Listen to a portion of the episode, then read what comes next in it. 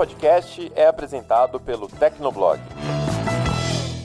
Mas nessa época não tinha nem a proteção de temperatura, né? O processador fritava se queimava a ventoinha. É bizarro a gente pensar esse tipo de coisa em 2022. Pois é. Mas, cara, era realidade. tipo, era uma proteção tão básica que não existia nessa época. Tanto é que a gente tinha um sinal clássico, né, para saber se o seu processador estava é, superaquecendo ou não, que era simplesmente se ele entrasse em tela azul ou se ele reiniciasse. Ah, tá. Achei que você ia falar se tivesse saindo fumacinha do gabinete. Não, aí se tivesse saindo fumacinha já era, cara. Aí você fritou alguma coisa ali. Se não fosse o processador, algum componente perto. Às vezes sobrava até pra memória RAM. De alguma forma lá ela queimava. Enfim, era, era uma loucura. Era uma época que para você ter um PC, é, você tinha que ter espírito aventureiro, porque sempre dava uns paus loucos assim.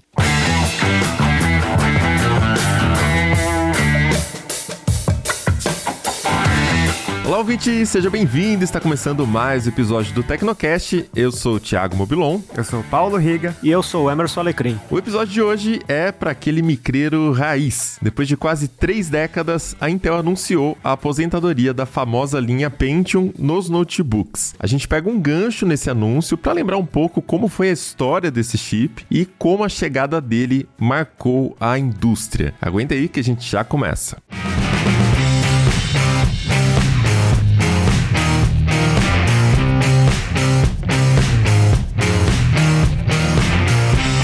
No último dia 16 de setembro, a Intel anunciou aí uma novidade histórica. Depois de quase três décadas, os processadores da linha Pentium não vão mais existir. Você que está ouvindo, se for mais velho, se montava computadores na década de 90, com certeza, né, foi marcado aí por algum modelo do processador Pentium. E é uma mudança que se refere primeiramente ali na linha de notebooks, pelo menos por enquanto a marca deixa de existir só nos notebooks. Então a gente acha que isso também possa acontecer no futuro nos desktops desktops. O Alecrim fez a cobertura lá no Tecnoblog dessa notícia da Intel e conta pra gente, Alecrim, o que, que muda exatamente com a aposentadoria da marca Pentium nos notebooks. Para começar, foi uma notícia surpreendente, né? Ninguém estava esperando por isso, pelo menos não agora, né? Afinal, que nem você disse, já são três décadas da marca Pentium, né? Mas por enquanto, o que a empresa está fazendo é eliminar a marca nos notebooks a partir de 2023 e também a marca Celeron, né? São as duas que são aí com três décadas décadas de existência aproximadamente. Nos desktops, a Intel até foi procurada para comentar se haveria alguma mudança nesse segmento, mas ela disse: olha, por enquanto a gente não tem nada para comentar. Mas eu acho bem grande a chance de também essas marcas serem aposentadas no desktop, porque a linha de processadores para notebooks é a principal da Intel, né, em volume de vendas. Hoje a maioria das pessoas compra notebooks, então faz sentido que esse mercado, esse segmento receba mais atenção. Por outro lado, é, se essa mudança afetou o segmento principal da Intel, faz sentido que o secundário, que são os desktops, também sejam afetados, né? E a empresa está anunciando agora a 13 terceira geração de processadores Core e ela está começando por desktops, é o padrão dela, né? Geralmente ela começa por desktops e depois ela vai liberando os modelos para notebooks e depois vem mais desktop. E eu acho que nessa segunda leva de processadores para desktops, que só devem ser anunciados no ano que vem, 2023, eu acho que aí ela vai colocar o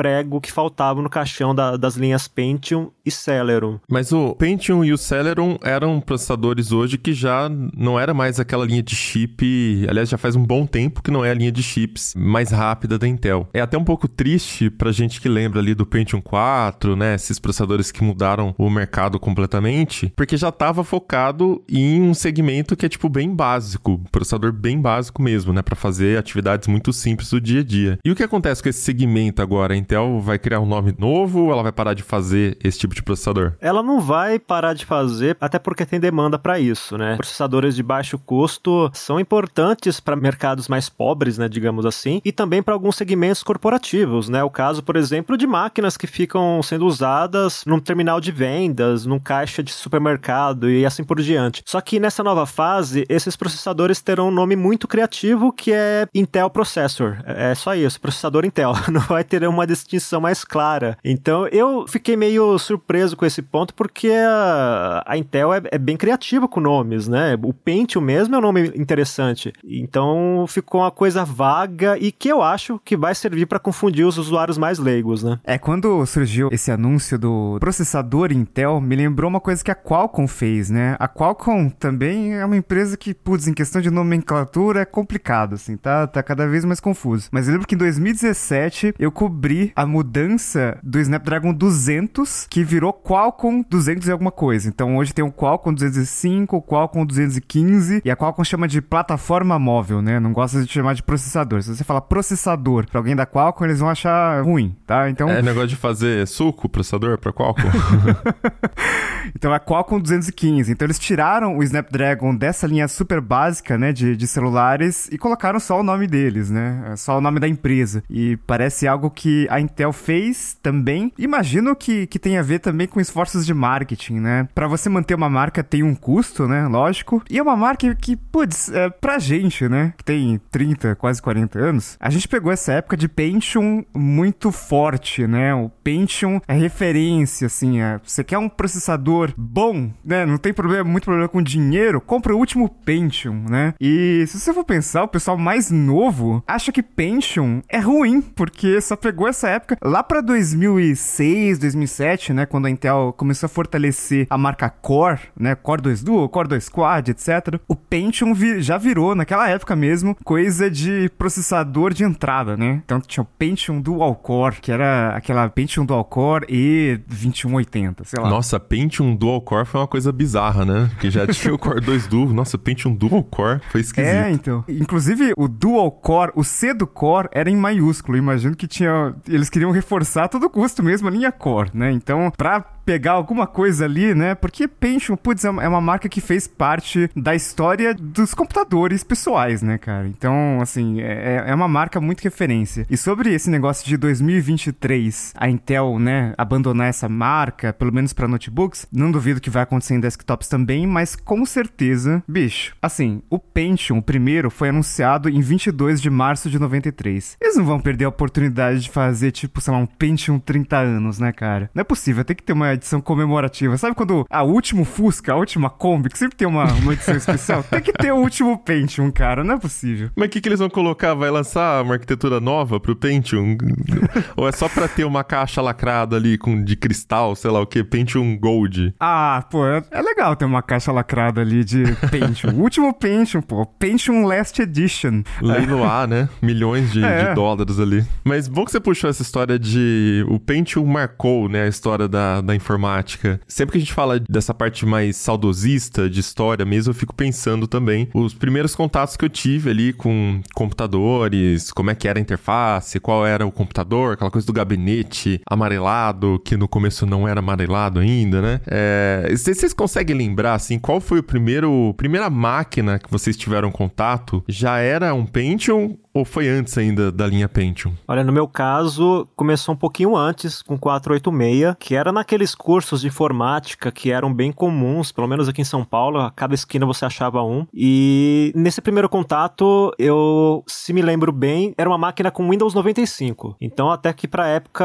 era bastante interessante, porque já tinha interface gráfica, né? Não era aquela coisa do DOS. As famosas telas azul também eram bem rotineiras, mas é, isso era só um detalhe. Tinha aquele, o pacote Plus lá, como é que chamava, do Windows 95? Ah, é, tinha um pacote adicional lá de recursos de mídia, né, alguma coisa assim, eu não lembro exatamente o nome. Mas o, a versão que eu tive contato era, era a versão básica, né? E aí, alguns anos depois, eu tive meu primeiro PC dentro de casa, esse com Pentium. E era o Windows 98 e era um Pentium 100, acho que era um Pentium 100. Nessa época é, é, é interessante porque a gente é, costumava se referir aos Pentiums pelo clock, né? Então tinha Pentium 50, que acho que foi o primeiro modelo, que era 50 MHz, depois 66, depois 100, e era uma máquina também com incríveis 32 MHz megabytes de RAM. Então era uma máquina poderosíssima.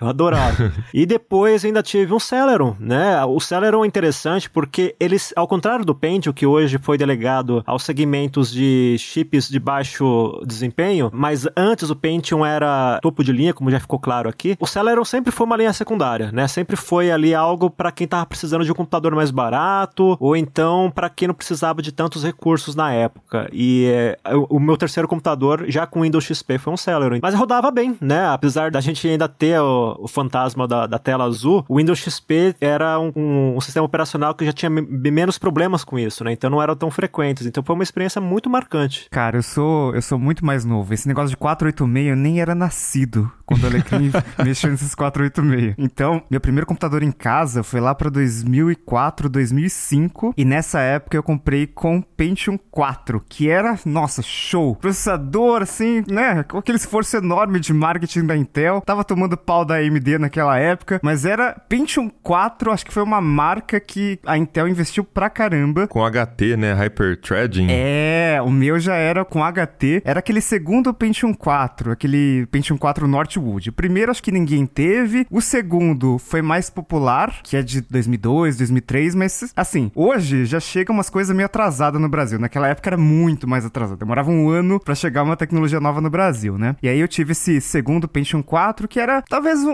um Pentium 4 melhorzinho ali. Depois teve uma atualização que é, é, chama, chamava Prescott, que, putz, tinha muita piada, porque esquentava pra cacete o bichinho. E a AMD era muito mais frio e tal, né? Então tinha toda aquela briga de AMD e Intel. Acho que nessa época foi muito mais pronunciada. Mas meu primeiro computador foi com Pentium 4 e eu tenho boas lembranças dele. Durou, durou um bom tempo até, até eu trocar, até eu montar um novo computador e, e aí já foi com a AMD. A AMD já tava com custo-benefício bem mais interessante. Mas eu, eu, eu, lembro com muito carinho do Pentium 4 2.8 GHz. Olha que clock incrível, 2.8, cara. Quase 3. então era bem impressionante. Não, eu lembro a primeira vez que eu vi um anúncio de um processador com 1 GHz. Eu falei, meu Deus, como assim? Isso é possível? 1 GHz, né? É a hora que ultrapassava essa barreira, até memória RAM também, né? Nossa, memória RAM de 1 GB. E eu ainda tava usando, sei lá, 128 MB na época. Então você ficava chocado imaginando como é que era a velocidade desse computador, né? Acho que tentando multiplicar na cabeça.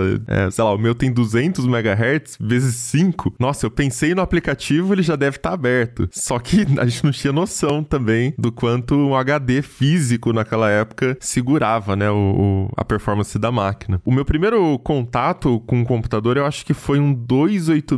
Não é por eu ser velho, talvez seja, mas talvez tenha sido já nos anos 90, no comecinho dos anos 90, assim, que eu usei o 286. E foi uma coisa, tipo, meu pai, ele tinha acabado de ficar desempregado, foi na, na crise ali, né, antes do plano real, e foi demitido lá da, da empresa que ele trabalhava tal. E aí, ele teve a ideia de pegar uma câmera de, de algum parente, não sei, e começar a oferecer serviço de casamento, assim, fotografia, filmagem e tal. Enfim, ele foi desenvolvendo aos poucos, né? Óbvio que eu não lembro detalhes, que eu sou de 86, então devia ter meus 5 anos nessa época. Mas, no meio dessa história, ele montou um 286 que ele usava de gerador de caracteres. Então tinha uma mesa de edição simplinha tal, e o computador era onde ele usava ali para gerar os caracteres. Eu não lembro de detalhes, né? Porque ele teve o 286 que ele usava junto com meu tio, depois um 486, que eu já lembro um pouquinho mais, eu lembro de jogar o joguinho do Robocop no MS-DOS, né? Mas aí o primeiro que eu fui usar de verdade, que também era do trabalho, né? Era dele, era um Pentium 200. Então aí acho que meu primeiro contato com a linha Pentium começou no 200 MMX já. Teoricamente com recurso para multimídia, só que eu não tinha a,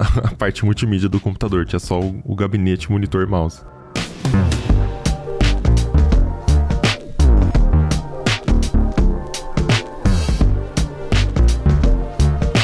E essa época era, era bem legal porque aconteciam umas coisas que hoje são impensáveis, né? Uma coisa que pouca gente lembra é que existia a falsificação de chips Pentium. Eu lembro muito bem disso, que tinha até uns tutoriais que você achava na internet ensinando a procurar evidências de que um chip era falso ou não. E qual era o sentido? Que nem eu falei agora há pouco, era muito comum a gente identificar a linha Pentium pelo clock. Então, você tinha lá um Pentium 233, que era de 233 MHz, e você de repente comprava ele como se fosse um Pentium 266 de 266 MHz. E às vezes você olhando, você não conseguia perceber, porque tinha um, o, o, até na, na embalagem do produto, até na tampa do chip, tinha a inscrição lá 266, sendo que ele era um 233. Então era uma coisa muito maluca. E às, às vezes até no desempenho você não percebia, porque o pessoal fazia umas alterações nos circuitos, lá umas coisas bem malucas, que na hora que você colocava esse chip para funcionar no computador, você acessava lá o, o, setup do BIOS e via que tava lá 266, mas no fundo era um, um chip 233 turbinado. Era uma coisa bem louca. E acontecia também com os rivais, né? Se não me engano, a AMD, os chips da AMD também passavam por isso, só que numa escala menor, né? Por motivos óbvios. Eu acho que só não acontecia isso com o terceiro player que, que as pessoas não lembram muito, que é a Cyrix, né? Que era uma empresa que entrou meio que de intrometida nesse mercado de chips x86. É, esse negócio de marca de processador, né? No caso da Intel era muito forte. A Intel sempre foi uma empresa que investiu muito em marketing, né? Inclusive, é, se você for pensar nos vários escritórios da Intel no mundo, né? Pois a Intel Brasil é uma empresa que, lógico, tem muito dinheiro. Mas qual que é a operação da Intel no Brasil? É marketing, basicamente, né? Então, uma empresa que tem muito dinheiro, que só vai a principal é marketing, você pode imaginar como que era, sei lá, na TV, sabe? Tinha comercial de TV, tinha aquela musiquinha famosa do Pentium que nosso editor vai colocar agora.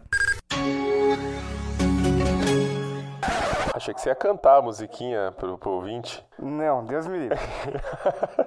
E aí, é, você tinha muitos, muitos daqueles selinhos de processador, né? Que tem até hoje, mas era muito forte, assim. Ah, vê se tem o, o selo ali do Pentium 4 ali, pra ver, né? Se aquele computador tem processador Intel, né? Aquela, o famoso Intel Inside. E a Intel tinha um, umas ferramentas muito loucas, uns aplicativos, uns programas, né? Como a gente falava naquela época, para você checar se o seu processador Intel era original, assim. Então, mostra bastante, né? A força da marca, né? Então, as pessoas pagavam pagavam para ter Intel né? E a Intel, lógico, se beneficiou muito disso e até influenciou outras empresas a, a, correrem atrás disso também. Uma coisa que eu lembrei agora, que também tem relação com essa coisa de falsificação, é que eu falei agora de Pentium 233 ou Pentium 266. Na verdade, é Pentium 2 número 233, ou seja, já era a segunda geração de, de chips Pentium. E essa segunda geração, Pentium 2, tinha uma característica que é bem interessante, que ela tinha formato de cartucho. Não sei se vocês lembram lembram disso. Era um chip que você colocava como se fosse um cartucho de videogame na placa-mãe. Sim, eu, eu, eu, eu, vi pessoalmente, acho que no museu, sabe? Mas é, era, era muito diferente, assim. Né, muito. Né, eu tive um Athlon 900 que era de cartucho.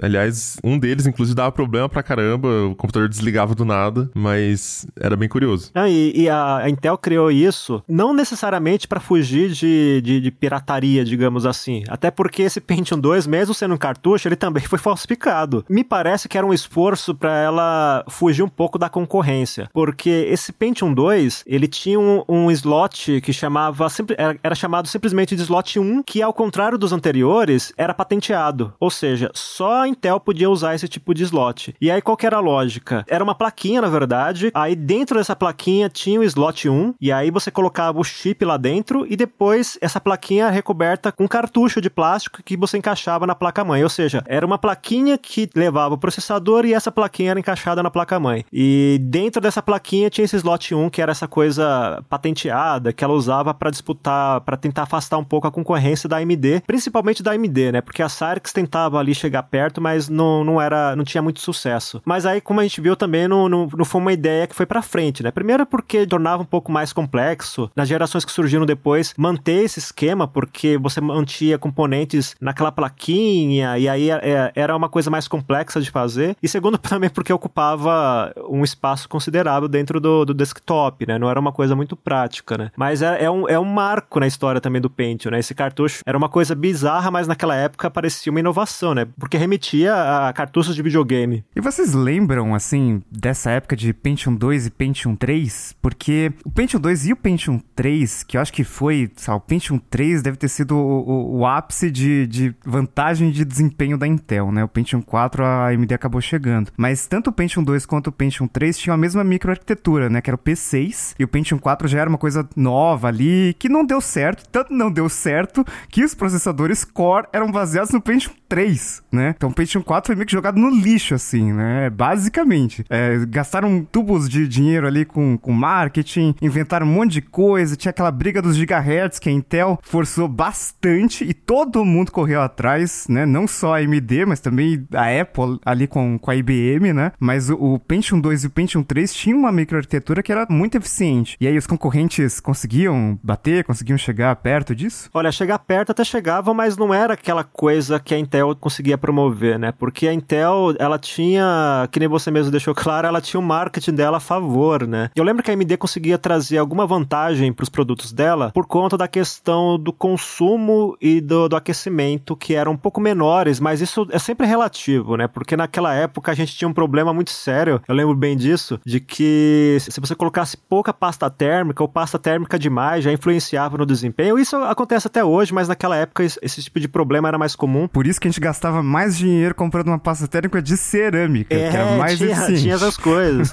então eu sempre achei esse aspecto é, relativo. Mas nessa época não tinha nem a proteção de temperatura, né? O processador fritava se queimava a ventoinha. É bizarro a gente pensar esse tipo de coisa em 2022. Pois é. Mas, cara, era realidade. tipo, era uma proteção tão básica que não existia nessa época. Tanto é que a gente tinha um sinal clássico, né, para saber se o seu processador estava é, superaquecendo ou não, que era simplesmente se ele entrasse em tela azul ou se ele reiniciasse. Ah, tá. Achei que você ia falar se tivesse saindo fumacinha do gabinete. Não, aí se tivesse saindo fumacinha já era, cara. Aí você fritou alguma coisa ali. Se não fosse o processador, algum componente perto. Às vezes sobrava até pra memória RAM. De alguma forma lá ela queimava. Enfim, era, era uma loucura. Era uma época que para você ter um PC, é, você tinha que ter espírito aventureiro, porque sempre dava uns paus loucos, assim. Era fonte que queimava porque não dava conta, ou você usava algum, uma, alguma ventoinha que não era original, ou que era de uma marca mais ou menos, e aí o seu processador já, já começava a ter um cheiro de queimado, alguma coisa assim. Mas o sinal clássico de alerta era isso. Se a máquina começasse a reiniciar com frequência ou entrasse em tela azul, provavelmente era o processador. E aí você entrava lá no setup do BIOS, tinha lá a medição de processador, a, a medição de temperatura em algumas máquinas, geralmente nas placas mães mais avançadas, e aí indicava ali que a temperatura estava um pouco alta e você tinha que tomar alguma providência. Mas essa parte do Pentium 4, que ele, ele foi, talvez não um fracasso em todos os sentidos, mas foi realmente uh, algo menos popular do que é o Pentium 2, por exemplo. É, eu lembro que foi nessa época que o pessoal começou a chamar o Pentium 4 de, de Lentium, aqui no Brasil, né? E aqui no Brasil o pessoal também já apelidava o Celeron de desacelero, né? Nessa época, à medida que a questão do clock, né, da frequência, começava a ganhar mais força, é, as pessoas começavam a ter noções mais claras do desempenho, então qualquer ganho de, de, de velocidade era percebida e qualquer queda no desempenho também. Aí o Celeron, obviamente, apanhava e o Pentium 4, a galera não estava muito satisfeita. Eu acho que por questões de, de superaquecimento, então era muito comum ver a galera nos fóruns da vida falando de Lentium. Eu tenho um Lentium em casa, um Lentium 4.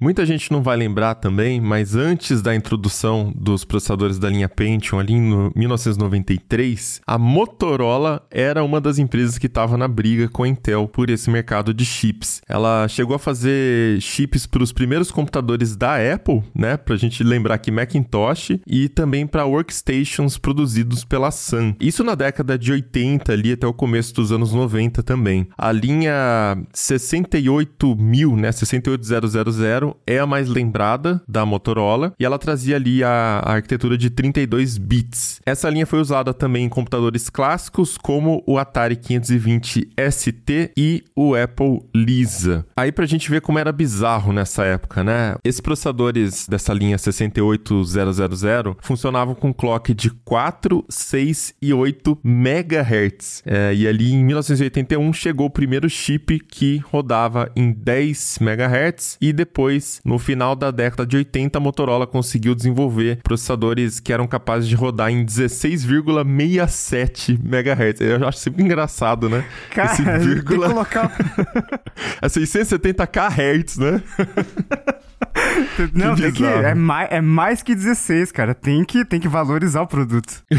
Mas enfim, aí no começo da década de 90 foi a, a época que a Motorola não conseguiu mais concorrer. Ela chegou a desenvolver um chip RISC, que foi o PowerPC junto com a Apple e a IBM. É, era uma tentativa de combater a dupla o Intel, Microsoft e Intel, né, com o Windows e os processadores da Intel, mas a história, vocês já devem saber, não deu certo, né? Motorola acabou se dedicando em outras coisas que ela fazia mais sucesso, que eram uh, videogames, pagers, roteadores, impressora, PDA, sei lá, aquelas tecnologias do começo da década de 90. O que ainda assim é uma coisa muito louca, né? Porque quando a gente pensa em Motorola, a gente pensa em celular, né? No máximo, quem conhece mais a fundo a tecnologia vai lembrar, sei lá, de, de tecnologia de telecom para empresas. Agora, processador da Motorola é, parece uma coisa tão distante hoje, né? Mas tinha em vários lugares. StarTAC, nessa né? época aí, acho que era, era a época do StarTAC, começo da década de 90, metade. Por aí. Acho que depois até um pouco, né? Eu já não, não me lembro dessa parte. Mas acho que foi a década de 90 foi uma década de ouro realmente para a indústria de processadores, porque foi quando a gente viu surgir essa rivalidade entre Intel e AMD. No começo até tinha essa coisa da Intel utilizar a nomenclatura em números, né, que era 80 e aí o número. Então 80286, 80386, 80486, que a gente abrevia para apenas o final, 286, 386, 486. E aí ela lançou o Pentium porque por ser uma numeração, ela não podia fazer registro de marca. Então, a AMD também estava lançando processadores com nomenclatura parecida e corria esse risco de os consumidores confundirem as marcas, né? A AMD meio que surfar na onda da Intel ali por conta do nome. Então, ela acabou escolhendo essa marca Pentium, né? Aí está a origem do, do nome Pentium, né? No começo da... em 1993. Inclusive, esse negócio de marketing, a Intel sempre foi muito forte, né? Quando você falou do MMX, se você for pesquisar história do MMX, na real, né, todo mundo pensa que é negócio de multimídia, mas na real, MMX não significa nada. É porque também estava relacionado a uma questão de patente, porque você não podia patentear números, né, por isso que inventaram o nome Pentium ali, e você não podia patentear siglas. Oficialmente, MMX não significa nada, mas inventaram algum tipo Multimedia Extension, mas tem um negócio que é Matrix Math Extension, sabe? Ah, você diz a, as, as letras, não, não tem um, uma palavra? É. Ah, entendi. é simplesmente um, um nome que a Intel quis registrar, assim, pra, pra fortalecer. É um Pentium com alguma coisa a mais, sabe? É, instruções, né? Tinha um conjunto de instruções para facilitar a execução de áudio, vídeo em programas. É o que eu sei, é o que eu me lembro, assim, por cima.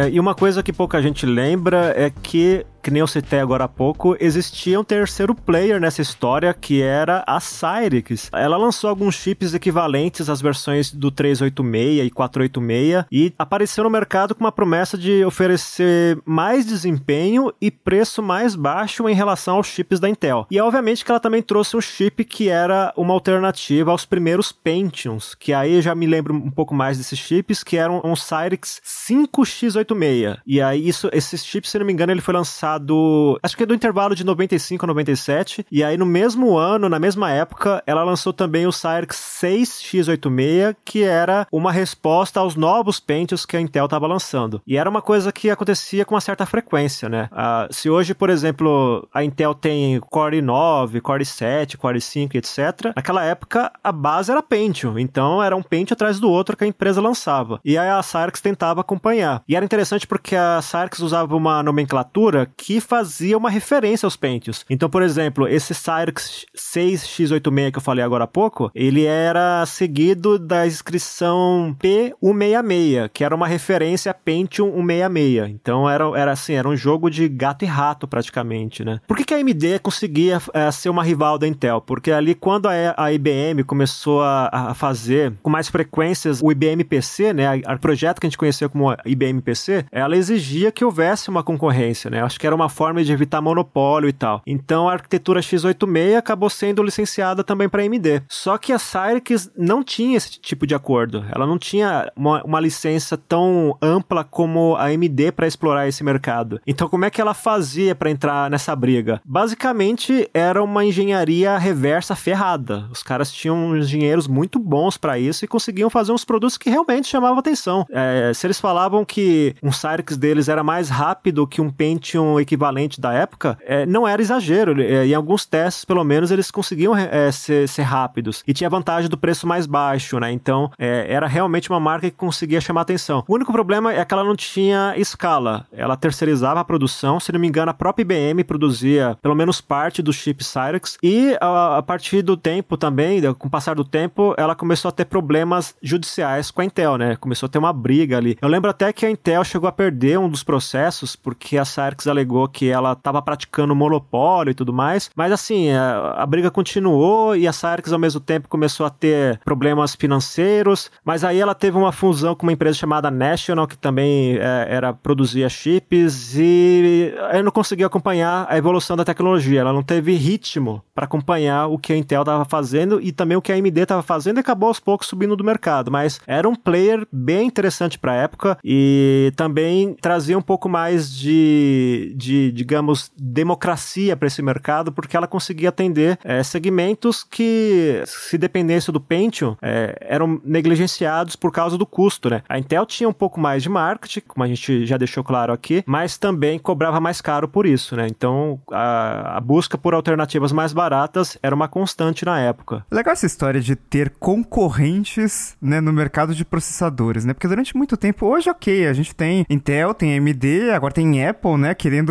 né, pegar esse, esse lugar aí também, mas você tem várias empresas que licenciaram a arquitetura ARM e hoje você tem uma noção de que você tem vários concorrentes ali, né, fabricando processadores e tal, mas durante muito tempo a Intel foi muito hegemônica. E nessa época aí, né, começo dos anos 2000, eu lembro que tinha outra empresa chamada Transmeta e eles tinham é, vendas no Brasil, tinha alguns, já acompanhava notícias de hardware naquela época, né, meio dos anos 2000, lá pro 2005, 2006 e tal, tinha um processador chamado Transmeta Cruzoe, que era um troço muito louco, porque ele emulava a arquitetura x86, não era, tipo, nativo, assim, era, um, era uma emulação no processador, e aí, de alguma forma, ele conseguia rodar o Windows normal ali e tal, e ele era mais econômico, né, então chegou a ser usado em alguns notebooks ali, né, porque é importante, se hoje a gente tá falando de eficiência energética em notebooks, naquela época, imagina, você tinha uma tecnologia de bateria muito inferior, que viciava e tudo mais, só que era lento pra caramba. Então, essa era, era a crítica ali, e no final das contas, é, é, acabou virando esse duopólio no mercado de PCs, AMD e Intel. Mas antes desse duopólio, né, muito claro, lá para né,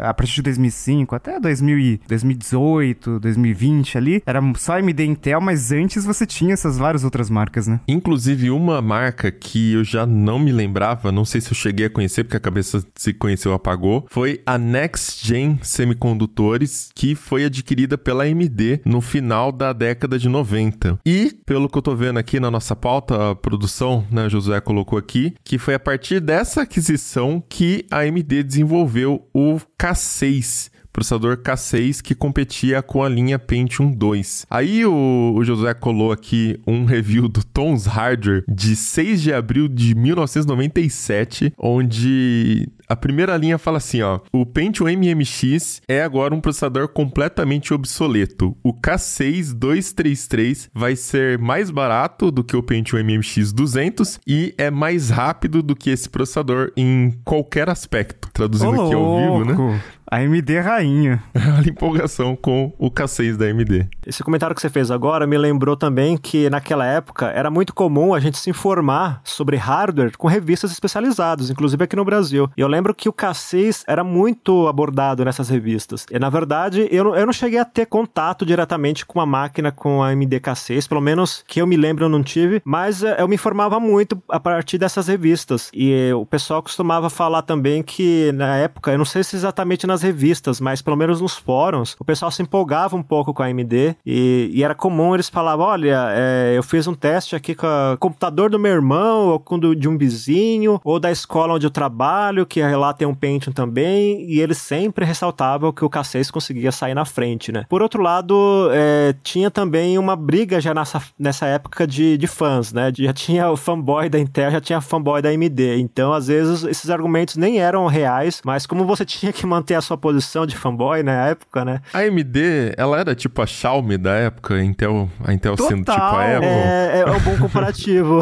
é um bom é, comparativo. tipo mais barato e melhor, né? Tipo... É. Você tinha uma uma empresa que não necessariamente tinha a melhor tecnologia em números cruz ali, mas o marketing fazia com que todo mundo conhecesse aquela empresa. Todo mundo, assim. Ah, o que, que é computador? Ah, Intel. Intel era praticamente sinônimo, enquanto que a AMD era aquela marca dos especialistas de hardware, sabe? Enquanto que Xiaomi, o que, que é, basicamente? É, é, é a empresa que atende essa galera que gosta de ver números, gosta de ver benchmarks, que compara um celular com o outro. Essa galera bem mais, mais nerd, né? Mais técnica ali. Mas era uma delícia essa época, porque você pegava os comparativos, tanto nas revistas quanto nos fóruns, aí o pessoal é, dava os detalhes de megahertz, sabe? Ou então de desempenho, assim, de usando uns, uns, uns benchmarks que eram bem, é, digamos, rudimentares. Então era uma coisa, era, era, era o que o pessoal chamava na época, né? De escovação de bits, né? O cara entrava no, no setup do BIOS e fazia um, uns ajustes ali, não era só overclock, né? Tinha vários parâmetros, o pessoal mexia com memória também. Cara, era uma, era uma loucura, assim, mas era muito divertido. Porque, assim, naquela época, o legal não era só ter a máquina mais poderosa, era ter a máquina mais otimizada. Era extrair o máximo daquilo que você já sabe que não é muito forte, né? Exato. Mas... Então, às vezes você ficava feliz só de ter aumentado a quantidade de memória RAM. Sei lá, eu tinha 256, passei para 512. Aí, quando você fazia esse upgrade, você depois começava a fazer testes para falar, olha, realmente valeu a pena ter feito isso, sabe? Era uma loucura, mas assim, era uma época inesquecível. O meu certificado de micreiro vem dessa época. Eu adorava essas coisas. é, o que eu lembro é que era um pesadelo. Toda vez que eu formatava o computador, eu tinha uma lista de registros do Windows que eu ia lá desativar, porque, ah, fica mais rápido o Windows se eu desativar tudo isso aqui. E eventualmente alguma coisa dava pau, porque eu desativei alguma coisa que não podia, mas eu ia meio que no acerto e no erro, né? Aprendendo o que, que eu precisava ou não deixar ativado ali. Mas enquanto a gente conversava aqui do K6, eu fui até pesquisar o K7, que foi o sucessor da, da AMD, já recebendo ali o nome Athlon, lançado em 1999. E o K7 também tinha aquele formato de cartucho que o Alecrim tava falando agora há pouco. E eu tive o K7 900 da AMD, que era essa, essa versão de cartucho, né? Então, esse foi o meu primeiro computador que, na verdade, eu não comprei né? Eu fui juntando peças de, de vários lugares, assim, de parente, placa-mãe de um lado. O meu tio trabalhava no... trabalha ainda no CPQD, né? Centro de Pesquisa aqui em Campinas. E, cara, tem muito lixo lá eletrônico, né? Então ele ia trazendo peça que tava, assim, no lixo e eu ia combinando, vendo o que que funcionava ali. Então eu tive dois cartuchos desse cassete. Eu lembro que... acho que um era de 1 GHz e o outro era de 900. O de 1 não funcionava. Ele funcionava um pouquinho, o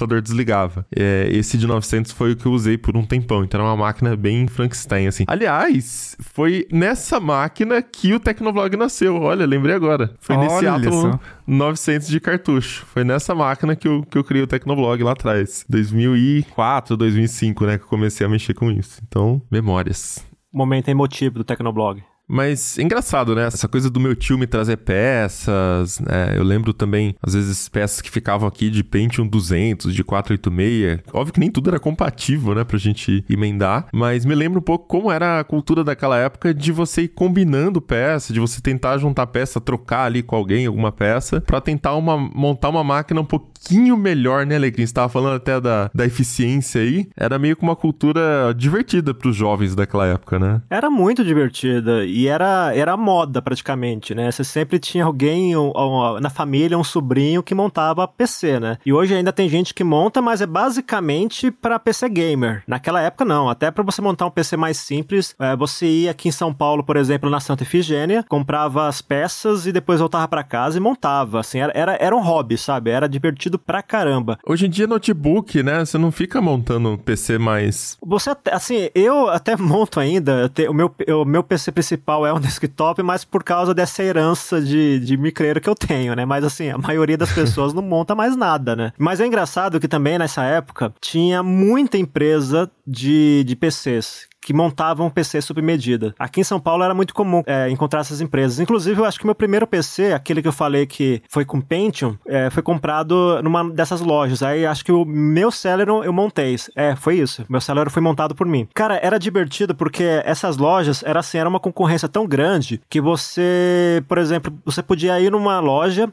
aí fazia um orçamento e aí você levava esse orçamento para outra loja e eles cobriam um preço. E só que assim, tinha um truque também, né? Eles cobriam um preço, mas aí colocava um processador mais fraquinho, né? E você não percebia porque era leigo, é, ou então colocava um pouco menos de memória RAM, enfim, mas tinha essa coisa. Um desktop que era de fato montado é, por uma empresa até existia, mas era muito caro. Eu lembro, por exemplo, de ver na televisão o Ciro Bottini fazendo propaganda dos Compacts, que eram super máquinas, né? Sei lá, na época, se uma máquina custava montada por você saía por mil reais, vamos colocar assim, é, esse Compact custava três mil, sabe? Então você olhava ali como se fosse uma máquina dos deuses, assim, aquela coisa top de linha, a Ferrari dos PCs da época. Mas então, como era mais caro comprar um PC Compact, um PC HP, enfim, era melhor você partir para sua própria linha de montagem, digamos assim. E aí entrava toda essa parte divertida, né? Que você escolhia processador, você escolhia a melhor memória RAM, aí tinha o desafio de montar, de ligar a placa-mãe na fonte, porque na época era um conector das fontes AT, hoje é ATX e tal. Na época era uma fonte AT que você podia inverter os conectores. Se você invertesse e não, perce e não percebesse. Nossa, eu não uh. lembrava disso.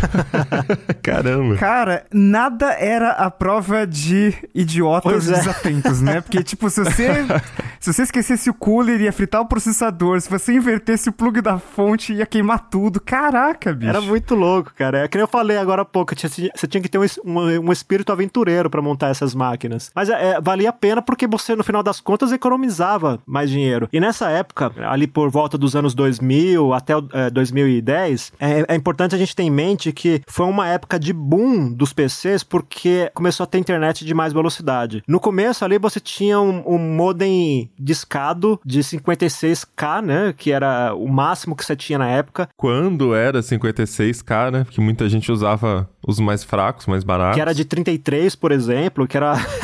cara, não dá nem pra imaginar usando isso hoje. Não dá nem eu pra. Eu ficava desconectando e conectando até chegar pelo menos uns 50. Era ali. bem isso. 33 cara. não dava, não. Ai, não era bem isso. E aí, como começou a ter internet DSL, então começou a ter um pouco mais de, de acessos e as pessoas começaram a ter mais interesse em ter um computador em casa. E naquela época, notebooks eram muito caros. Você tinha notebooks, mas era um pouco mais pra elite, digamos digamos assim, né? Para quem tinha uma renda maior. Então o negócio era comprar PC de desktop mesmo. Então você tinha essas lojas e você tinha os micreiros, os sobrinhos, né? Que faziam isso ou para ganhar uma grana ou para hobby mesmo, né? Porque é, era tão fácil encontrar peça que era comum, por exemplo, às vezes você comprar, sei lá, você precisava de um módulo de memória RAM, mas você comprava dois ou três porque de repente você ia passar um pro seu vizinho ou então você comprava porque era, era mais comum também ter é, defeitos, então você já já tinham reserva, por exemplo. Então era uma época fantástica, cara. Hoje você tem uma, um cenário diferente porque, bom, os computadores e os componentes, consequentemente, eles são mais potentes e mais modernos e, por outro lado, são mais caros. E hoje, assim, que nem o Mobilão falou agora há pouco, se você precisa de um computador novo, você compra um notebook. É pouca gente que apela para o desktop, né? Nessa época, acho que quem não mora em São Paulo, que tem a Santa Ifigênia, com certeza conhece ou conheceu um Zé do Paraguai, né? Toda cidade acho que tinha o cara que é o Zé do Paraguai que trazia uh, peças do Paraguai, porque, cara, era muito caro comprar qualquer coisa no Brasil. E, e aí sempre tinha esse cara que trazia trazia do Paraguai e ficava bem mais barato. Às vezes ele montava, às vezes você que tinha que montar, né? Podia acontecer o, o lance do barato ficar caro aí, você inverter a ordem do cabo a T, mas, enfim, era o jeito que a gente se virava, né, nessa época aí. Cara, aqui em São Paulo tinha sacoleiro, tinha excursão de sacoleiro para Foz do Iguaçu, e aí o pessoal atravessava e comprava um monte de peça. E naquela época, ali por volta dos anos 2000, o dólar tava quase ali que de um para um pro real. Então, assim, era, era vantajoso você viajar e gastar ali com a passagem de ônibus, com alimentação e tudo mais. E aí você comprava as peças e outros eletrônicos também, não era só componentes de PC. Enchia a sua sacola lá e voltava para São Paulo com dinheiro sobrando ainda, né? Se você, em relação ao que você gastaria se comprasse as peças em revendas oficiais aqui dentro. Era uma época mágica para quem era, era micreiro. Dava para voltar até com o Walkman, né? Dava, cara. Você comprava fone de ouvido. Super tecnologia. PlayStation PlayStation 1, cara, que já trazia desbloqueado. Era uma loucura. Bom, e a gente tá falando aqui de, de você ser micreiro, de ter um sobrinho na família, de montar por hobby, enfim. Por causa dessa moda, digamos assim, eh, na época era muito comum você ter cursos de informática que eram focados em hardware. Eu mesmo fiz um curso desses antes de, de entrar na faculdade, eu fiz ciência da computação, né? Mas antes de entrar na faculdade, eu fiz um curso que era da Microcamp. Eu acho que essa escola existe até hoje, mas assim, de modo geral, esses cursos não eram muito bons, né? Eu tive a sorte de conseguir aprender muita coisa porque uh, o professor era bastante experiente e passou muita coisa legal pra gente que não tava nem na, na grade lá do curso, né? Então, ele levava, inclusive, materiais próprios da casa dele pra gente estudar e fazer montagem e tal. Aliás, essa coisa que eu falei de, de que você podia inverter o cabo da fonte, é, da, da fonte na, na placa-mãe e queimar a placa-mãe, eu soube disso por experiência própria, porque nesse curso Eita. aí eu queimei uma da placa-mãe assim, né? De repente começou Puts. a sair fumaça e tal. no curso. Foi no curso. Bom, mas era, era um lugar pra errar, né? Eles sabiam que os alunos ali não, não conheciam ainda e, e podiam errar. Então eu errei num lugar que era pra errar, pelo menos, né? eu cheguei a fazer um curso desses, acho que foi em 2004. E na época eu já tava fazendo isso de, de montagem. Eu, eu tinha feito uns cartõezinhos tal, e tava é, distribuindo pela cidade, oferecendo serviços de montagem de PC, manutenção tal, formatação e uma coisa de arte também, né? Cartão de visita, folder. Fazer, eu trabalhei com gráfica antes. E eu tava meio inseguro de oferecer esses serviços porque eu fazia por conta, né? Que nem montei aqui com as tralhas que meu tio trouxe e tal. Então eu tava meio inseguro, né? Tipo, ah, será que eu sei de verdade? Será que eu só sou função, né? E falei, ah, vou fazer um curso então. Então eu entrei nessa, nessa escola de informática, que depois até dei aula lá. E, cara, eu achei tão raso o curso que eu saí de lá, tipo assim, putz, tipo, eu quero trabalhar com isso. Eu não sinto que eu tô pronto para trabalhar com isso. Eu sinto que, sei lá, né? Foi legal estar tá aqui com essa galera, mas foi muito raso, né? E aí eu fui o chato que foi reclamar lá com o diretor da escola sobre o curso ser muito fraco. E foi até bom porque isso me rendeu o emprego depois de dar aula lá, né? De, mas era aula de pacote Office, de, de outras coisinhas lá, de macromídia. Meu Deus, Flash, essas coisas também. Enfim, era realmente, tinha bastante e eu não sei se preparava alguém para alguma coisa, viu? Tenho a impressão que essa profissão de montagem e manutenção de computador era uma profissão realmente de quem errou bastante ao ponto de, ah, ok, você pode cuidar agora de, da montagem aqui de uma loja, né? Aí você ficou revoltado e criou o Tecnoblog. pois é. Mas o Tecnoblog nasceu disso. Eu, eu pegava serviço de manutenção que chegava aqui em casa e, cara, até por isso que eu tô falando, tem muito trampo que chegava que, cara, você não tem como saber. Era, eram coisas muito específicas, né? Não é que nem não é que nem hoje que é mais consolidado o mercado. Então, sei lá, uma combinação de uma placa PC chips com sei lá do que, um erro muito aleatório, você tinha que decorar a quantidade de apito da placa e na internet você tinha informação, mas você não tinha tanto igual tem hoje, saca? O Google também não era tão bom naquela época igual é hoje para você encontrar as coisas. Então eu ficava nessa de fazer manutenção, fazer os trampos que chegavam aqui e eu participava do fórum do Guia do Hardware, onde eu tirava as minhas dúvidas quando aparecia alguma coisa muito bizarra e também ajudava a galera com as coisas que eu sabia já, né? Coisa mais básica assim, eu ajudava o pessoal. Então era uma troca muito legal. Eu acho que era nesse fórum foi onde eu aprendi mais, sabe? Fuçando e indo lá compartilhar e ler o que o pessoal falava também. Então, sei lá, não existia uma profissão, né? Uma carreira de, tipo, estude isso aqui. Pelo menos eu não conhecia, né? Um lugar que você vai estudar e entender bem. Até porque era muita combinação, era muita marca, era muita coisa muito específica naquela época. Sei lá, mudava o tempo todo, assim, né? Cara, no, na minha época de ensino médio, eu fiz o técnico em informática pelo Centro Paula Souza. O Centro Paula Souza cuida do ensino técnico do, do governo do estado de São Paulo, né? E fui até ver a grade curricular, ainda tem, né, o curso de técnico em informática, mas essa, o que eu fiz, ele mudou o nome, agora virou técnico manutenção e suporte em informática. Mas na, naquela época tinha, tipo, umas, sei lá, uns três períodos ali, três semestres de, de realmente de manutenção, assim. Então, é, o professor, que era muito bom, inclusive, inclusive, ele, ele contava as histórias ali do processador, dos soquetes diferentes, porque você tem que colocar a pasta térmica direitinho ali e tal. E, e tinha uh, essa parte de, de manutenção, de montagem de computadores, mas já era uma época lá para 2010, já que tava um pouco mais fraco esse negócio de montar. O Alecrim tava montando a todo vapor ali, eu, eu também tava montando computador naquela época, mas já tava um pouco mais fraco. Então já era um curso que ele tava meio que migrando para essa coisa mais de programação informação, de banco de dados, é, que hoje é, é, é, mais forte no técnico em informática, né? É, é tipo um, um, um, mini ciência da computação hoje em dia, né? Naquela época já ainda tinha muito mais esse negócio de, de, de manutenção, de montagem. Uh, naquela época, no, assim, na minha turma, ninguém queimou nada, não, mas tinha todo, todo um medo que as pessoas colocavam em, em energia estática, né? Cara, não, cuidado, tem que, tem que descarregar energia estática. Aí você coloca aquela, colocava aquela pulseirinha ali, né? É, pra descarregar a estática, porque senão vai queimar o processador e tal. Mas de qualquer forma, era uma época legal, porque sempre dava aquele suspense, aquele, aquela emoção quando você montava um computador, ou quando você desmontava e montava de novo, apertava o botão de power e ligava e dava tudo certo. Assim, uh, cooler começou a girar, então né, não vai queimar o processador. Deu tela, né? Mostrou alguma coisa ali do, do BIOS, ali, mostrando o modelo do processador, tela de boot do Windows, show, maravilha, deu tudo certo. Ufa.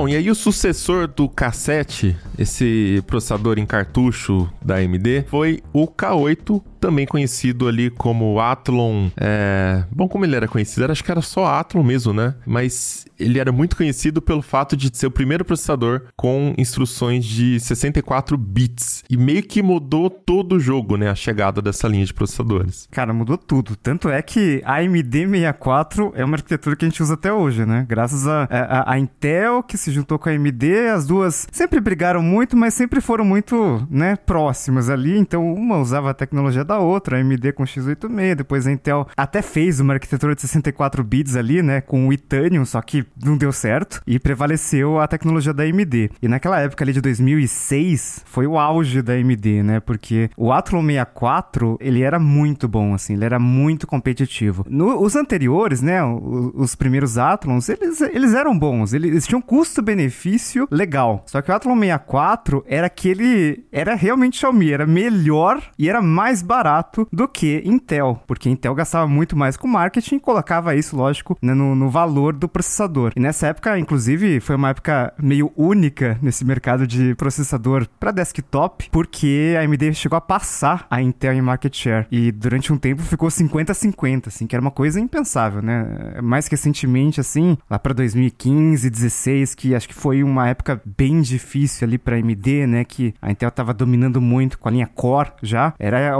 negócio 80-20, assim, era muito absurda a vantagem da Intel. Mas nessa época a AMD tava muito forte. E tava tão forte que a gente falou mal do Pentium 4, né, no, no começo do Tecnocast. E o Pentium 4, ele é uma arquitetura que, no final das contas, foi meio que jogada fora, né, o, o Core já era baseado no Pentium 3, então o Pentium 4 foi meio que esquecido, porque esquentava muito e o foco ali tava nos gigahertz, né, tinha aquela briga dos gigahertz. A Apple também com a IBM falando, ah, a gente vai lançar o primeiro é, Mac com 3 GHz. E a Intel já estava chegando ali, já tinha até passado 3.06 GHz. E a AMD com o Athlon 64 tinha uma vantagem de desempenho tão boa que o Athlon 64 ele tinha uns modelos assim, tipo Athlon 64 2800 mais. Só que 2800 remetia ao Pentium 4 de 2.8. Só que o Athlon 64 2800 mais, ele rodava a 1.8. Então, com um processador de 1.8 GHz, a AMD conseguia competir com o Pentium 4 de 2.8. Então, obviamente, esse negócio de frequência influenciava muito na, na temperatura, por exemplo, né? no, no, na dissipação de calor. Então, por isso que o Pentium 4 foi, foi tão marcado negativamente, porque ele esquentava pra caramba e, putz, a AMD parecia que tava assim, de vento em popa, né? Porque o negócio rodava uma frequência mais baixa, esquentava menos, tinha um desempenho muito bom e, e isso se traduziu ali nas vendas da AMD, né?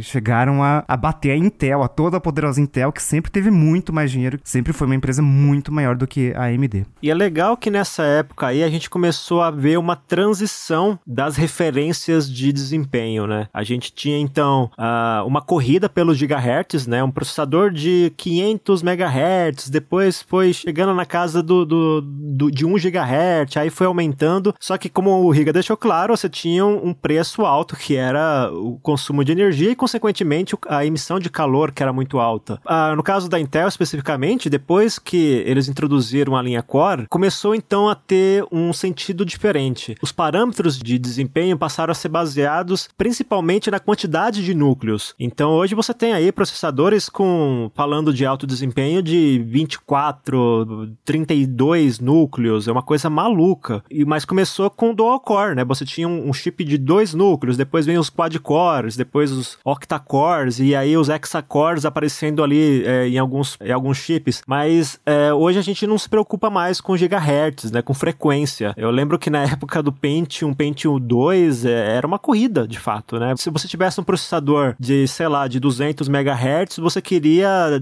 fazer algum overclock para fazer ele chegar a, a 266. Hoje ainda tem isso. Você pega, por exemplo, os lançamentos da Intel, você vai ver lá que eles falam o clock padrão, mas também tem um clock em boost, né? Ou em turbo, que é quando você eleva a, a, a frequência para cima daquela base que o chip trabalha. É hoje com, com esses modos turbo, com esse modo boost, você consegue fazer o chip ultrapassar a barreira de 5 GHz. E isso é interessante, né? Mas uh, geralmente quem corre atrás disso é só gamer, aí o cara tá usando uma máquina com sistema de resfriamento bem avançado, quer dizer, ele já faz uma máquina preparada para overclock, é para isso. Hoje então o, o que mais importa pra gente é observar o conjunto, quantidade de núcleos, quantidade de memória RAM que o chip suporta, né? Na verdade a tecnologia, se é DDR4, se é DDR5, as instruções que o chip é, suporta é, para quem é ainda mais detalhista e claro, né, você vai usar como parâmetro de comparação desempenho em jogos. Você pode observar que tanto a AMD quanto a Intel, quando eles lançam um processador novo, eles colocam um comparativo baseado em jogos. Olha, esse chip aqui é, teve 58% mais desempenho que o da geração anterior ou com o chip da concorrência. É sempre assim, né? Hoje a gente olha pro, pro conjunto, não mais só pra frequência como era antigamente, mas antigamente era mais legal, né? Tinha essa emoção, tinha essa coisa do, do espírito aventureiro que eu falei, né? Se você conseguisse aumentar um pouquinho o clock do seu processador sem a máquina da pau, é, você saía comemorando. E o Riga tava contando essa curiosidade da diferença do clock, né, dos processadores da AMD para Intel, como o clock da AMD era até mais baixo, e eu fui pesquisar aqui o, o primeiro processador que eu comprei, né, a primeira máquina que eu montei, que foi ali em 2007, já, já na época com a grana do Tecnoblog. Aí 2007 foi quando eu tava abrindo o CNPJ do Tecnoblog, tinha dois anos, é, ganhando a primeira grana com o Mercado Livre e, enfim, falei, ah, vou montar uma máquina boa agora, do jeito que eu sempre quis. Enfim, foi esse Athlon 3800 mais e tô vendo aqui o clock dele, já não lembrava de nenhum detalhe, ó. Ele é de 2004 o processador e o clock de 2.4, a frequência máxima dele. Mas, né, a nomenclatura 3800 mais. E até aqui no site tem comparativos, né, com outros processadores e a gente vê, por exemplo, o Core 2 Duo E6320, que foi lançado até alguns anos depois, esse aqui é de 2006, 2007, então pelo menos dois anos mais novo esse processador, e o meu Athlon entregava a mesma performance dele, sendo um núcleo só, né? Então, assim, óbvio que a gente tá olhando um benchmark aqui, sei lá, né, como é que foi feito, mas eh, ainda assim impressionante, né, como essa linha da AMD entregava resultado. Mas, apesar de tudo isso, a AMD meio que não soube administrar muito bem ali o sucesso. Ela produziu chip demais e ela não conseguiu vender esses chips na velocidade que ela estava achando que ia ser feita essa venda. E aí, óbvio que é, estoque é dinheiro desvalorizando, né? Dinheiro parado ali. Então isso ger gerou um prejuízo muito grande para a empresa. E nesse meio tempo foi quando a Intel começou a se desenvolver mais para se reerguer ali e recuperar o reinado dela nos processadores, já com a linha Core 2 Duo, né? Essa linha que eu até inclusive falando aqui, né? Dois anos depois, o chip ainda era a mesma performance do chip da AMD. Então olha como a AMD comeu bola nessa, né? A Intel ainda sofreu para conseguir superar a performance dessa linha. É, e aí foi o começo do fim da, dessa marca que tanto gostamos, que marcou nossas vidas, que foi o Pentium, porque a Intel passou a focar totalmente na, na linha Core, né? E na época era Core 2 Duo, Core 2 Quad, para quem tinha muito dinheiro comprava o Core 2 Extreme, que era um quad, só que, né, rodando a um clock mais alto ali, ainda tinha muito desse negócio de, de gigahertz, no final das contas, mas é, o Core se desenvolveu bastante, depois veio é, essa linha i3, i5, i7, mais recentemente o i9, mas que devolveu essa dianteira para Intel, né? Intel, depois disso, depois da, da AMD sofrendo ali, né, com os estoques ali, fez muito processador. Vocês sabem, né, a gente já fez Tecnocasts falando como é caro você construir uma fábrica de processador e produzir processador é, é, é absurdo, assim, né? É um negócio de muita precisão. E essa linha Core resolvia os problemas ali, né, da, da linha Pentium, principalmente do Pentium 4, que foi muito marcado negativamente, porque já rodava 64 bits, já tinha uma eficiência energética muito boa e era uma época que os estavam começando a ficar um pouco mais acessíveis, né? Então você já aceitava pagar um pouquinho mais caro por menos desempenho, porque já estava já tava aceitável ali e obviamente para notebook era muito importante você ter um desempenho legal, mas consumindo pouca energia. Antes disso tinha uma, umas marcas tipo Centrino, né, que, que também marcou essa época do, do Pentium. Nossa, muitas memórias nesse episódio, hein? Muita coisa que é, eu não é. lembrava. Mas, mas, a linha Core já resolveu os problemas da Intel, resolveu os problemas de competitividade com a AMD, né? A AMD estava sofrendo, a Intel conseguiu se reerguer e virou padrão, tá aí até hoje, deve durar por muito tempo. Só que, obviamente, né, naquela época o, o Pentium já tinha uns 15 anos de mercado, né? E, e era uma marca que então investiu muito, muito, muito. Então naquela época decidiram manter a marca Pentium, mas era Pentium Dual Core, né? E você tinha um Core 2 Duo, que era a linha básica, e você tinha um Pentium Dual Core, que era o mais básico ainda. Era bem confuso, né? Qual é a diferença, né, dos dois processadores? Acho que ficou muito confusa essa fase. É, e, e, e, foi uma tentativa ali da, da Intel de manter uma marca muito forte, né, e cobrar um preço ali né, que fosse condizente, é, mas é, é, basicamente a, a, linha Pentium, desde essa época, né, do, dos primeiros processadores Core, foi meio que uma tentativa de do resto ali, né, porque em placa de vídeo, né, em GPU, em CPU, você sempre começa ali, né, o tradicional é começar pelo mais potente ali, aí você faz algumas otimizações, depois você vai diminuindo, você vai capando os processadores para fazer processadores mais baratos. E, e às vezes o wafer não tá muito bom e tal, então você desativa um núcleo aqui, né? Faz uma otimização ali e tal na linha de produção e lança um processador mais barato, com menos desempenho, mas que ainda aproveita bastante ali a capacidade da fábrica. E a Intel aproveitou com, com a linha Pentium. É, acho que nessa época nem tinha o Celeron. O Celeron ficou esquecido por um tempo porque o, o baixo, baixo custo ali era o Atom, né? Mas é, o Pentium durante muito tempo foi a,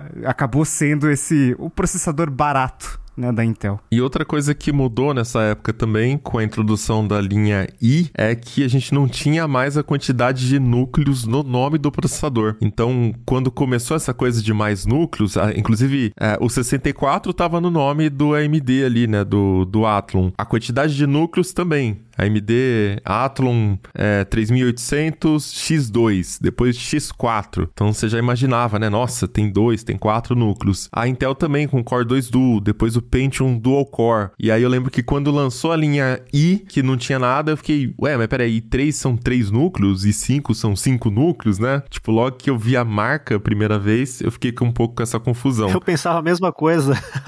né? mas de repente não, tipo, ah, só abandonamos a, a marca, né? De, de ter esse, o número na, na nomenclatura do processador e virou uma coisa tipo, ah, todos têm, né? Então não precisa mais falar. Então é isso, vamos chegando ao final de mais episódio do Tecnocast. Muito bom lembrar, né, essa história toda e como era legal essa fase de montar computadores. Então manda pra gente também seus comentários. Qual foi o seu primeiro primeiro chip que você lembra que, que você teve contato? Comenta lá na comunidade.tecnoblog.net ou comenta direto pelo Twitter, é só marcar o arroba Tecnocast. Se quiser falar direto com a gente, eu em todas as redes sou arroba Mobilon, arroba Paulo Riga e arroba Ealecrim. E este Tecnocast foi produzido produzido pelo Josué de Oliveira, editado pela Raquel Igni e a arte da capa é do Vitor Pádua. A gente fica por aqui, voltamos com outro episódio semana que vem. Até lá. Tchau, até a próxima.